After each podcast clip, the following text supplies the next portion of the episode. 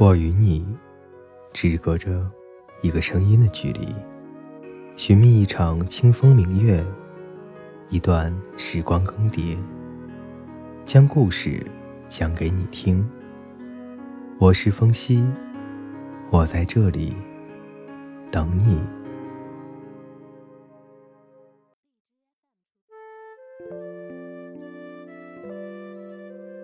各位听众朋友，大家好。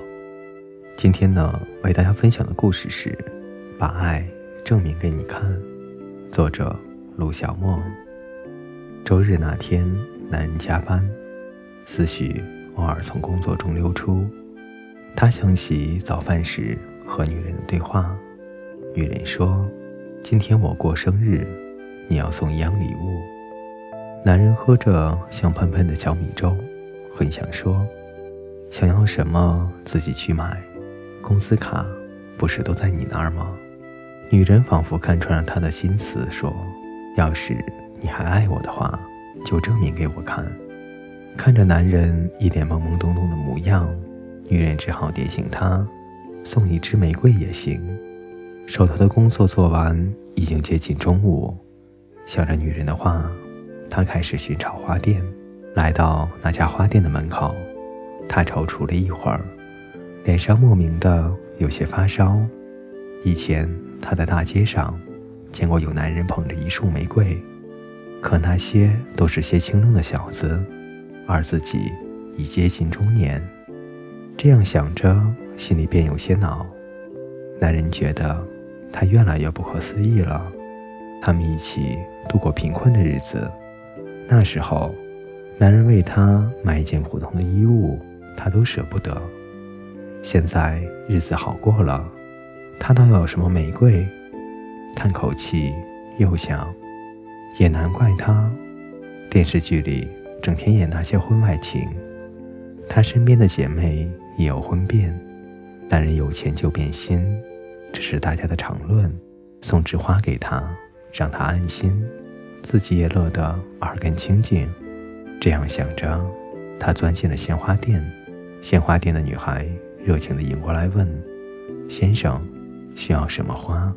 他也不看女孩，目光在花海中寻索，问：“有玫瑰吗？”女孩笑着介绍：“先生，要这种吧，刚从云南空运过来的。”他点头问道：“多少钱一支？”女孩说了价格。他边掏钱包边想：半只烤鸭没了，举着一支玫瑰走出来，他觉得。满大街的人都在看他，脸上越加的发热。他把玫瑰往外衣口袋里一塞，扣上衣扣，想这样别人就看不到了，有些得意。刚才幸好没有听女孩的，买下一束，否则还真成花痴了。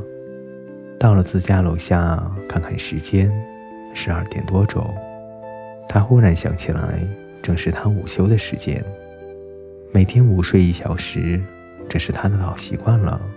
这样想着，他放慢脚步想，再有半小时，他差不多也就醒了。